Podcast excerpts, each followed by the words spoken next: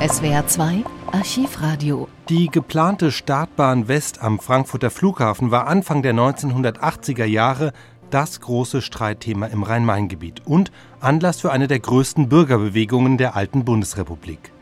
Jahrelang gab es Proteste. Die Gegner errichteten sogar ein Hüttendorf, das 1981 wieder von der Polizei geräumt wurde. Nach der Eröffnung der Startbahn 1984 flauten die Proteste ab. Es gab noch regelmäßige sogenannte Sonntagsspaziergänge, die vor allem von der autonomen Szene organisiert wurden, sowie größere Demonstrationen jeweils am 2. November, dem Jahrestag der Hüttendorf-Räumung. Eine solche Demo findet auch 1987 statt und eskaliert. Am Abend setzt sich der Demonstrationszug von Mörfelden-Walldorf in Bewegung. An der Mauer, die an die Startbahn grenzt, errichten sie Barrikaden und werfen Molotow-Cocktails auf die Polizeikräfte. Die Polizei reagiert mit Wasserwerfern und versucht gegen 21 Uhr das Gelände zu räumen. Kurz darauf zieht einer der Demonstranten eine Pistole, feuert 14 Mal und trifft neun Beamte. Zwei von ihnen erliegen ihren Verletzungen. Am Tag drauf ist das Entsetzen groß. Auch außerhalb Hessens bringen die Rundfunkanstalten Sondersendungen, wie hier die Mittagssendung des Süddeutschen Rundfunks. Ohne im Augenblick sich von Gefühlen überwältigen zu lassen, sage ich aber mit aller Klarheit, dieses wird Konsequenzen haben. Ich verhehle nicht, dass mit dem, was heute geschehen ist, alles andere, was wir bis jetzt erlebt haben, überschritten ist. Der hessische Ministerpräsident Walter Wallmann heute Morgen auf dem Frankfurter Flughafen. Die erste Reaktion nach dieser blutigen Nacht an der Startbahn West, eine Reaktion, die für die Betroffenheit nicht nur in Hessen steht. Was da heute Nacht an der Startbahn West passiert ist, können Sie seit heute Morgen in den Nachrichten hören. Da hat es eine Demonstration gegeben aus Anlass der Räumung des Hüttendorfes vor sechs Jahren. Und als die Polizei die Demonstration auflösen wollte, weil sie befürchtete, sie könne gewalttätig werden, fielen Schüsse. Zwei Polizisten starben, einer schwebt noch in Lebensgefahr, acht weitere wurden verletzt. Mittlerweile hat Generalbundesanwalt Kurt Reppmann die Ermittlungen übernommen. Eine Zusammenfassung der nächtlichen Ereignisse von Rainer Witt. 18.30 Uhr in Mörfelden-Walldorf sammeln sich am SKG-Heim vorwiegend jugendliche Personen, darunter auch bereits schwarz gekleidete Vermummte. Ein Teil der Anwesenden kam mit Fahrzeugen, die Nummern aus dem Landkreis Schwandorf, aus dem Ruhrgebiet und anderen Großstädten weit ab von Frankfurt trugen. 19 Uhr. Eine Bo 105, ein Hubschrauber der Flugbereitschaft der hessischen Polizei, verfolgt mit eingeschaltetem Scheinwerfer die verschiedenen anmarschierenden Gruppen und gibt die Lage an die Einsatzleitung durch. 19.30 Uhr. Zivil gekleidete Menschen aller Altersgruppen kommen, zum Teil mit Fahrrädern, an die Südostecke der Startbahn West, sammeln sich, stehen schweigend am Waldrand, ihnen gegenüber die Polizei hinter der Startbahnmauer in Abwartehaltung. Etwas später meldet der Hubschrauber das Näherkommen eines Fackelzuges. Kurz nach 20 Uhr sind ca. 300 Personen an der Südostecke zu sehen. Aus dem Wald und auch aus Schonungen gibt es noch regen Zulauf. Als sich die Zahl der vermummten, meist schwarze Kleidung tragenden Personen erhöht, lässt ein Beamter des Landratsamtes Groß-Gerau über Lautsprecher folgende Meldung verbreiten. Der Aufzug gefährdet die öffentliche Sicherheit und Ordnung unmittelbar und wird deshalb gemäß Paragraph 15 Absatz 2 Versammlungsgesetz aufgelöst. Die sofortige Vollziehung dieser Verfügung wird angesichts der Gefahrenlage im überwiegenden öffentlichen Interesse angeordnet. Kurz darauf liegen die ersten Molotow-Cocktails, züngen Flammen am Waldrand auf, gerät ein vollbesetzter Beobachtungsstand in Flammen, prallen Kugeln auf Beobachtungsstände und Wasserwerfer. Leuchtraketen werden in Richtung Polizei abgeschossen, Steine und Knallkörper fliegen durch die Luft. Gegen 20.30 Uhr rückt eine erste Hundertschaft aus, um die Demonstranten im Freien vor dem Zaun abzudrängen. Durch das Tor an der Südostecke der Startbahnmauer rollen zwei Wasserwerfer und andere Fahrzeuge nach draußen, weitere Hundertschaften Botschaften folgen. Zurückbleibende, unvermummte Zivilisten erregen sich über einen allzu hart durchgreifenden, nervösen Beamten.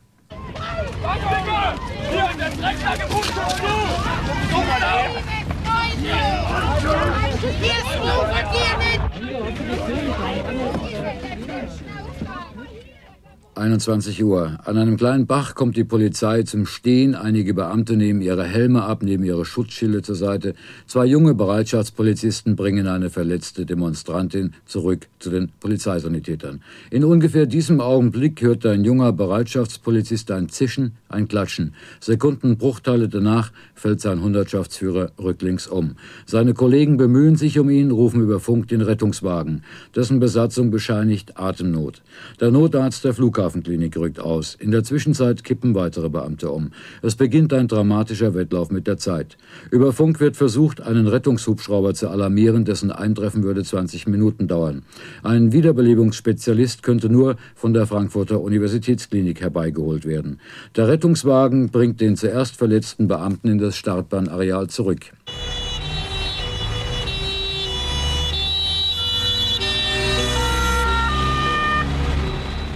Er wird in den Notarztwagen getragen, seine Arme pendeln leblos von der Trage herab. Auf dem Bauch ist eine rote Wunde zu sehen. Zwei Rettungssanitäter und der Notarzt versuchen den Beamten wiederzubeleben, wollen ihm durch eine Intubation Luft verschaffen, pressen nun rhythmisch den Brustkorb. Angelegte Elektroden geben keine vitalen Reaktionen auf dem Diagnosegerät an. Der Tod des Beamten wird kurz darauf in der Flughafenklinik festgestellt. Röntgenaufnahmen werden später eine Schussverletzung, hervorgerufen durch ein Projekt Projektil des Kalibers 9 mm belegen. Krankenwagen transportieren weitere angeschossene Beamte ab. Einer von ihnen schwebt jetzt noch in Lebensgefahr. Er wurde in die Brust getroffen. In der Frankfurter Universitätsklinik wird der Tod des zweiten getroffenen Polizisten festgestellt. Bei weiteren Beamten wird attestiert, Durchschuss im Oberschenkel, schwere Knieverletzung durch Stahlkugel, Fußverletzung durch Stahlkugel, Beinverletzung durch Leuchtkugel, Kopfverletzung durch Schlag. Um 23 Uhr treffen Mitglieder des Flughafenvorstandes, darunter Erich Becker, auf dem Rhein-Main ein. Die Presse erscheint an der Flughafenklinik. Gegen 1 Uhr äußert sich Frankfurts Polizeipräsident Dr. Karl-Heinz Gemmer zu den Geschehnissen und schildert, was geschah, nachdem die den Demonstranten nachrückenden Beamten hunderte von Metern von der Startbahn entfernt durch brennende Strohballen blockiert wurden. Dort äh, liegen große Heuballen von der Wiese und äh, die waren angezündet worden. Es ist dort ein relativ schmaler Überweg an einem kleinen Bach. Und exakt äh, bei dem Versuch, diese äh, Barrieren zu beseitigen, sind die Beamten beschossen worden. Soweit also dieser Bericht von Rainer Witt über die Nacht an der Startbahn West. Die Schüsse an der Startbahn West, der Mord an den beiden Polizisten heute Nacht beschäftigt natürlich auch die Politiker, nicht nur in Frankreich, äh in Frankfurt, Entschuldigung, wo Ministerpräsident Wallmann sein Kabinett an den Ort des Geschehens gerufen hat. Wir kommen darauf nachher nochmal zurück. Sondern auch in Bonn, Klaus Schneckenburger, und auch dort Bestürzung und Betroffenheit. Bei allen kann man so sagen. Ich war heute Vormittag in Swistal Heimatsheim, wo äh, Bundesinnenminister Zimmermann, der der zuständige Minister ist für die innere Sicherheit, äh, hat des Bundesgrenzschutzes. Und da gab sich die Gelegenheit, ihn zu fragen, welche Beurteilung er denn hat über äh, diese äh, Ereignisse in Frankfurt. Er hat diese Stellungnahme zuerst mal abgegeben. Das Kabinett in Wiesbaden hat gerade auf dem Frankfurter Flughafen seine Sitzung und wird die Maßnahmen erörtern, die dort möglicherweise getroffen werden können. Der hessische Ministerpräsident wird morgen früh dem Bundeskabinett berichten. Äh, meine Berichte sind noch nicht vollständig. Ich möchte jede vorschnelle Reaktion vermeiden. Gerade in, im Angesichts des Todes und schwerer Verletzter äh, nicht den Schatten äh, von Rechthaberei erwecken. Also eine eher abwartende Haltung des Bundesinnenministers. Und natürlich kam dann trotzdem die Frage, ob er denn glaubt, ob äh, der Koalitionspartner FDP, der ja sich gegen ein Vermummungsverbot ausgesprochen hat, möglicherweise jetzt seine Sinne wandelt. Zimmermann darauf? Da müssen Sie die Herren selbst fragen. Anlass dazu besteht. Ich habe die Herren natürlich selbst gefragt, jedenfalls habe ich es versucht. Gerhard Rudolf Baum hat ja bereits erklärt heute früh schon in einem Rundfunkinterview, er äh, sei, äh, sehe zurzeit keinen Handlungsbedarf einer Verschärfung des Vermummungsverbotes. Die bestehenden Gesetze müssten ausgeschöpft werden. Äh, von der Parteispitze selbst war niemand zu erreichen, aber zumindest hat mir Lothar Mahling, der Sprecher der Parteiführung, bestätigt, dass man dort intensiv diskutiert. Natürlich befassen sich alle FDP-Spitzen mit dem gesamten Themenkomplex Gewalt in der Gesellschaft. Und dieses ist wirklich die Spitze eines Ausdrucks der Gewalt. Welche gesetzgeberischen Konsequenzen eventuell zu ziehen sind oder nicht, ich glaube, das ist noch zu früh. Zuerst müssen die Täter gefasst werden, die Tat aufgeklärt werden. Und dann kann man sicherlich auch die Frage besser beurteilen, ob zusätzliche Gesetze etwas verhindert hätten. Also intensives Nachdenken bei der FDP auf jeden Fall, Herr Kössler. Aber Konsequenzen für die Demonstranten, die dabei gewesen sind, die ja mehr oder weniger auch die Mörder, ich will nicht sagen gedeckt haben, die es aber wohl mit angesehen haben, dass auf die Polizisten geschossen wurde. Konsequenzen für Demonstranten sollte es schon geben, auch wenn das Demonstrationsrecht erhalten bleiben muss. Wer also dieses Recht erhalten will, der hat gleichzeitig die unbedingte Pflicht, solchen Mördern und Gesetzesbrechern jede verbale oder auch sogar tatsächliche Solidarität zu verweigern. Dann noch natürlich die Stellungnahme der SPD-Bundesgeschäftsführerin Anke Fuchs, die natürlich jetzt auch sieht, dass die äh, Forderung nach Verschärfung des Vermummungsverbots sofort und vehement kommen wird. Immer wenn solche schrecklichen Taten und in diesem Falle Verbrechen geschehen, wird der Ruf nach schärferen Gesetzen laut. Ich halte das für die falsche Antwort. Die rechtsstaatlichen Mittel reichen auch in diesen Fällen aus, um die Täter zu fassen. Sie zu verhindern mit schärferen Gesetzen ist kein Weg.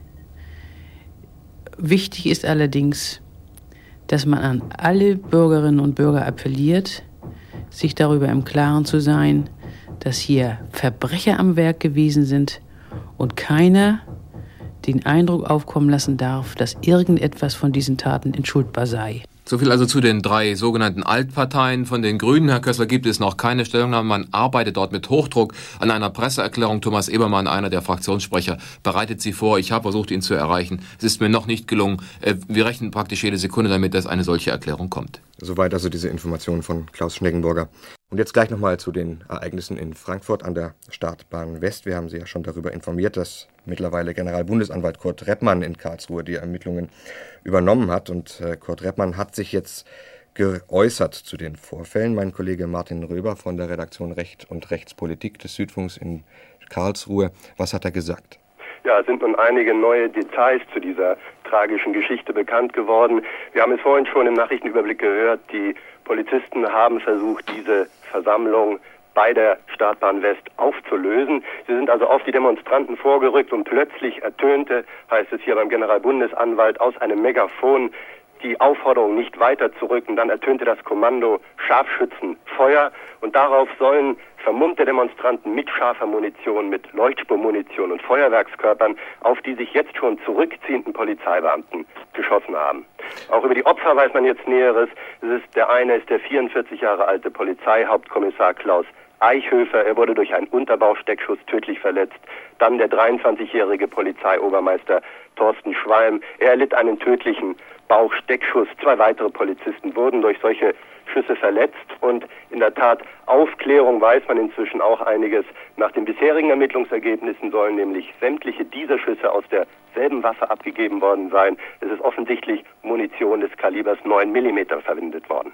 Woher könnten denn die Waffen stammen? Weiß man darüber schon was? Man hat hier auch eine Spur. Man hat nämlich im Zusammenhang inzwischen auch schon einige Wohnungen durchsucht und dabei hat man in einer Wohnung eine Polizeipistole, nämlich genau Kaliber 9 sichergestellt, nebst Munition, nebst auch passenden Magazinen, Leuchtspurmunition, ein Abschussgerät für Leuchtspurmunition und dieses Kaliber 9, das könnte eine Spur sein, es ist aber noch nicht kriminaltechnisch festgestellt, ob nun die tödlichen Schüsse aus dieser gestohlenen Polizeipistole geschossen wurden. Das müssen die Fachleute jetzt noch feststellen. Wie viele Festnahmen hat es gegeben? Bestätigt ist bisher nur eine. Ja, und dabei handelt es sich eben genau um diesen Wohnungsbesitzer, bei dem diese Waffe gefunden wurde. Er ist vorläufig festgenommen worden. Es handelt sich dabei um jemanden, der im Zusammenhang mit Anschlägen auf Strommasten schon bekannt ist. Gegen ihn ist schon ein Ermittlungsverfahren anhängig. Ist das äh, jemand aus der sogenannten autonomen Szene? Kann man darüber schon was sagen? Darüber lässt sich im Moment nichts sagen, aber es deutet natürlich einiges darauf hin. Äh, nach wem wird denn gefahndet, Herr Röber? Ist da was bekannt geworden? Nein, darüber wird hier noch nichts gesagt. Es sind eben nur diese ersten Erkenntnisse von der Wohnungsdurchsuchung jetzt hier bekannt gegeben worden. Aber das zeigt eben doch, in welche Richtung gefahndet wird, nämlich diese autonomen Gruppen, die eben im Zusammenhang mit Anschlägen auf Strommasten, im Zusammenhang mit gewalttätigen Demonstrationen am Bauzaun schon bisher bekannt geworden sind. Live aus Karlsruhe für Südfunk aktuell Martin Röber. Wir gehen jetzt nochmal nach Frankfurt. Unsere Leitung an die Startbahn West steht. Ministerpräsident Walter Wallmann hat heute Morgen sein Kabinett an die Startbahn West gerufen, eben dorthin, wo heute Nacht die beiden Polizisten erschossen worden sind. Mein Kollege Holger Senzel ist vor Ort. Herr Senzel, ich weiß nicht, ob die Politiker da heute Morgen sehr viele Worte verlieren konnten. Nein, heute Morgen haben die Politiker noch nicht viele Worte verloren. Kein Kommentar, das war alles, was man den vielen wartenden Journalisten sagte.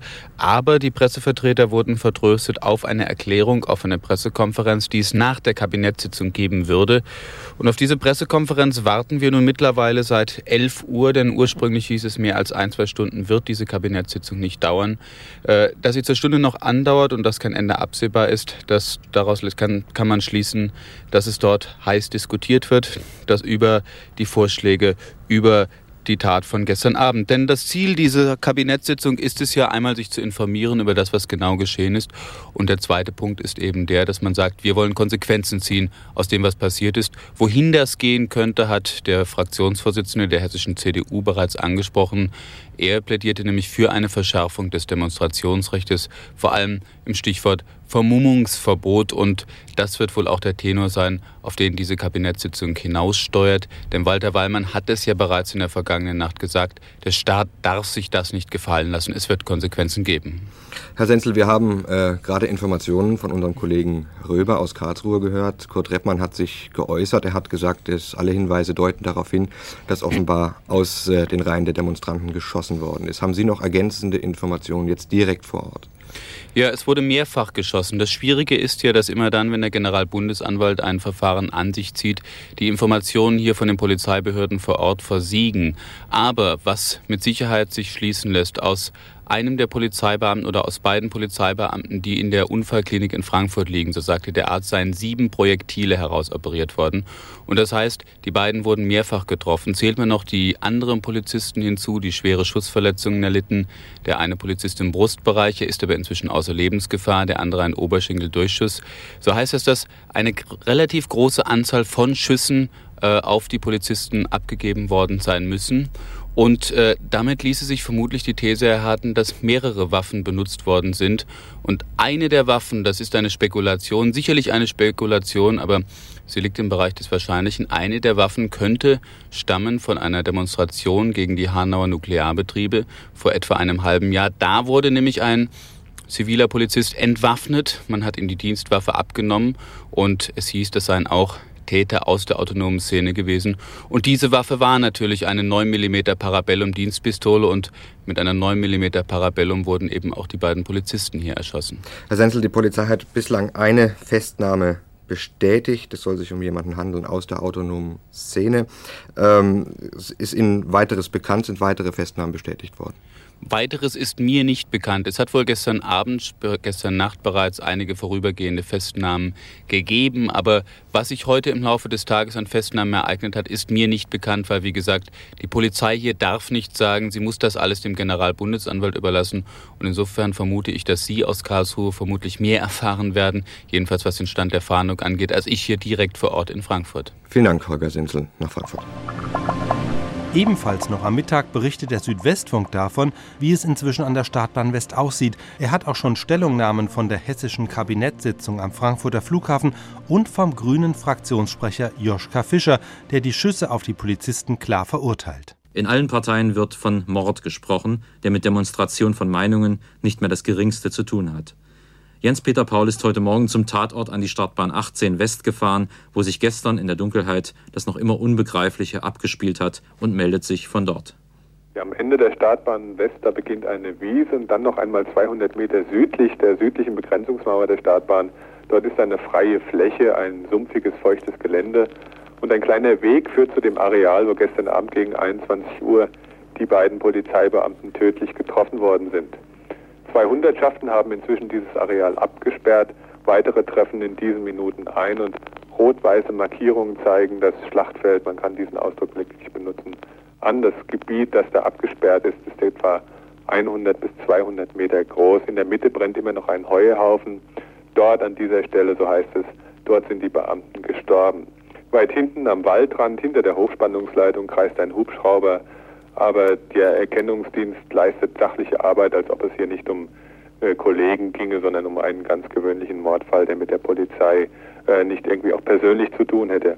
Überall stehen auf dieser feuchten Wiese zum Ausmessen schwarz-weiße Hütchen, die markieren das Gelände, das soll später vermessen werden. Beamte einer Sonderabteilung sind dabei, Stereofotografien anzufertigen, und zwar 80 bis 100 Aufnahmen. Jeder Meter des Geländes wird praktisch kartiert. Kollegen sind dabei, das weiträumige Areal abzusuchen, nach weiteren Spuren Ziffern weiß auf schwarzem Grund, wie man sie aus Krimis kennt, markieren Stellen, wo Spuren bereits gefunden worden sind. Hier ein Fußabdruck, dort vielleicht ein Stück Metall oder irgendetwas, was einen Hinweis auf den genauen Ablauf des gestrigen Abends geben könnte. Beamte des Landeskriminalamtes verpacken Muttern, die sie gefunden haben und die offenbar von Zwillen abgeschossen wurden gestern Abend. Und diese Muttern wandern in Plastiktüten und werden dann verstaut im weißen Mercedes-Bus des Erkennungsdienstes. Von weitem sieht das alles ganz friedlich aus, aber wer näher kommt, der merkt schnell, dass hier zwei Morde geschehen sind. Zwei Morde, die bei der hessischen CDU zum Ruf nach härteren Gesetzen geführt haben. Am Flughafen war heute Morgen Kabinettssitzung, um über die Konsequenzen aus den Morden zu beraten. Der Fraktionsvorsitzende der CDU, Hartmut Nassauer. Gerade hier ist deutlich geworden, dass sich Vermummen zu strafwürdigem Unrecht werden kann. Deswegen sehen wir in dem sich vermummen ein strafwürdiges Verhalten, das auch unter Strafdrohung gestellt werden sollte. Deswegen meinen wir, dass die, die sich von einer gewalttätig gewordenen Demonstration nicht entfernen, durchaus ein Stück Verantwortung mit dafür tragen, dass Gewalttäter Gewalttaten begehen können. Und deswegen wollen wir, dass geprüft wird, ob der alte Landfriedensbruch-Tatbestand wieder eingeführt wird, der nicht nur Straftäter, die öffentliche Gewalttätigkeiten begehen, unter Strafe stellt, sondern auch die, die durch passiven Schutz ein solches Verhalten mit ermöglichen. Gefragte Gesprächspartner waren heute Morgen auch die Grünen. Joschka Fischer, der jetzt die Grünen-Fraktion in Wiesbaden leitet. Es ist ein Tabu verletzt worden. Polizisten werden in Zukunft sich fragen müssen, was passiert bei Demonstrationen? Wird geschossen? Das war ein wichtiges Tabu, das eine Demonstrationsfreiheit als demokratisches Grundrecht hier garantierte. Und mit diesen Schüssen, mit diesen Morden ist die Axt an die Wurzel dieses Grundrechts gelegt worden. Und hier geht es um die Verteidigung der Demokratie. Und was jetzt ansteht, das sind nicht neue Gesetze, das ist ein Scheinaktivismus, der an der Sache überhaupt nichts ändert, sondern was jetzt ansteht, ist die politische Auseinandersetzung, ist auf die Straße auch zu gehen und zu sagen, Schluss mit der Gewalt, mit uns nicht. Das ist die Mobilisierung all der gesellschaftlichen Gruppen, die die Gewalt nicht wollen. Im Laufe des Tags fällt dann auch ein Wort immer öfter Vermummungsverbot. Also, dass auf Demonstrationen die Gesichter der Beteiligten zu sehen sein müssen, das fordern nach den Ereignissen an der Startbahn vor allem die Innenpolitiker der Union umso lauter. Die tödlichen Schüsse auf die Polizisten an der Startbahn West sind natürlich auch heute Abend noch einmal Thema in unserer Sendung. Die Bundesanwaltschaft hat inzwischen die Ermittlungen übernommen. Von einer heißen Spur und ersten Verhaftungen war heute Nachmittag die Rede in den Agenturmeldungen und eben auch in den Nachrichten. Martin Röber, wie ist der letzte Stand in Karlsruhe? Ja, es hat also heute Wohnungsdurchsuchungen gegeben, man hat auch nach Autos gefahndet. Man kann eben auch schon gewisse Erfolge vorweisen. Es hat also Festnahmen gegeben und bei einer der Wohnungsdurchsuchungen hat man eine Polizeipistole gefunden, Kaliber 9, also genau wie die Tatwaffe. Zurzeit wird diese Waffe untersucht, sie ist bekannt, sie wurde nämlich am 8. November 1986 bei einer unfriedlichen Demonstration in Hanau einem Polizeibeamten geraubt. Ob dies nun die Tatwaffe ist, das ist die große Frage. Vielleicht gibt es heute Abend noch ein Ergebnis der entsprechenden kriminaltechnischen Untersuchungen. Die tödlichen Schüsse von Frankfurt waren nämlich Steckschüsse. Man hat also die Projektile, um vielleicht eine Identifikation zu ermöglichen. Gegen den Wohnungsbesitzer lief übrigens bereits ein Ermittlungsverfahren im Zusammenhang mit Anschlägen auf Strommasten. Morgen früh wird er dem Haftrichter in Karlsruhe, also beim Bundesgerichtshof, vorgeführt. Der entscheidet dann über den Haftbefehl. Wie der Anschlag nun abgelaufen ist, das schilderte mir heute Nachmittag Generalbundesanwalt Kurt Rebmann. Nun aus Anlass des sechsten Jahrestages der Räumung eines Hüttendorfes durch Polizeikräfte an der Frankfurter Startbahn West fand, wie Sie wissen, am 2. November 1987 eine nicht angemeldete Demonstration statt.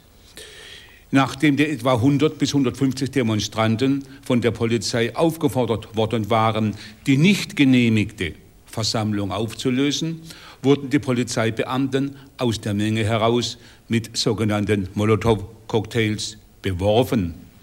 Als die Polizeibeamten daraufhin vorrückten, kam über Megafon aus dem an die Startbahn angrenzenden Waldgelände die Aufforderung an die Polizeibeamten, sich nicht weiter zu nähern. Unmittelbar danach war das Kommando Scharfschützenfeuer zu hören, woraufhin von Demonstranten, von unbekannten Personen mit scharfer Munition, Leuchtspurmunition und Feuerwehrskörpern auf die sich zurückziehenden Polizeibeamten geschossen wurde. Natürlich liegt es nahe, dass man hier eine Falle annimmt. Soweit also Kurt Rebmann zum Hergang der Tat. Nun ist ja inzwischen heute das Vermummungsverbot wieder in aller Munde. Hat Kurt Rebmann dazu eigentlich auch was gesagt? Ja, man weiß ja, dass der Generalbundesanwalt schon seit längerer Zeit ein solches Vermummungsverbot für zumindest nützlich hält. Ich habe Rebmann aber auch gefragt, ob mit einem solchen Verbot der Anschlag von Frankfurt, also die beiden Morden, vielleicht anders abgelaufen wären. Nun, ich meine, ob man wenn ein Vermummungsverbot bestanden hätte, diese Morde hätte verhindern können, das ist natürlich nicht klar zu beantworten. Wir wissen ja nicht, ob der Schütze vermummt war oder nicht. Aber auf jeden Fall hat sich auch gestern wieder gezeigt, dass die ersten Gewalttätigkeiten aus der Demonstration heraus von vermummten Personen begangen wurden. Und deshalb sollten diese schlimmen Vorgänge in Frankfurt alle politisch Verantwortlichen zu der Prüfung bringen, ob wir nicht zum Schutze unserer Polizeibeamten nicht endlich doch ein mit Vergehensstrafe bewährtes Vermummungsverbot schaffen sollten. Wie gesagt, zum Schutze unserer Polizeibeamten, aber auch zu einer besseren Chance für uns Strafverfolgungsbehörden, Täter zu überführen. Wenn man an die Strafverfolgungsbehörden hohe Erwartungen stellt was Ermittlungs- und Fahndungserfolge anbelangt, dann sollten wir auch alle Möglichkeiten haben, die verdächtigen Täter zu identifizieren. Ja, soweit also der letzte Stand hier aus Karlsruhe von der Bundesanwaltschaft. Und aus Karlsruhe berichtete Martin Röber. In Frankfurt trat gleich heute Morgen das Kabinett zu einer Sondersitzung zusammen, um über die Vorgänge der letzten Nacht zu beraten und über die Konsequenzen, die gezogen werden müssen. Die Ergebnisse der Sitzung fassen Holger Senzel und Jens-Peter Paul zusammen. Ministerpräsident Walter Wallmann sprach heute von einer neuen Dimension der Gewalt und wörtlich, darauf müssen wir antworten. Fazit der heutigen sechsstündigen Kabinettssitzung. Die Landesregierung wird auf diesen Mord an Polizeibeamten mit aller Härte antworten, die die Rechtsordnung zur Verfügung stellt. Die Polizei darf bei gewalttätigen Demonstrationen nicht wehrlos sein. Deswegen werden wir die hessische Polizei mit allen geeigneten Mitteln ausrüsten, um gegen Gewalttätigkeiten wirkungsvoll und präventiv vorgehen zu können. Gesetzliche Regelungen sind erforderlich, um der Polizei vorbeugend wie im Einsatz die erforderliche Rechtsgrundlage für die Verfolgung von Gewalttaten bzw. für die Verhinderung zur Verfügung zu stellen. Der Ministerpräsident und der stellvertretende Ministerpräsident werden morgen an der Sitzung des Bundeskabinetts teilnehmen.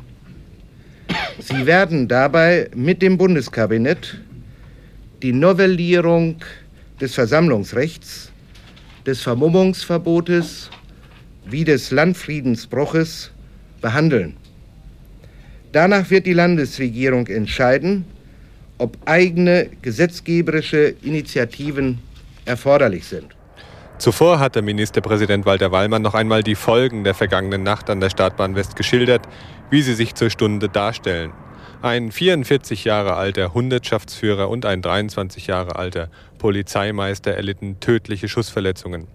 Der Hundertschaftsführer war wie sein junger Kollege am Tatort verblutet, Wiederbelebungsversuche in einem Notarztwagen blieben erfolglos. Der ältere Beamte hinterlässt Frau und drei Kinder. SWR 2 Archivradio Viele weitere historische Tonaufnahmen gibt es, thematisch sortiert, unter archivradio.de.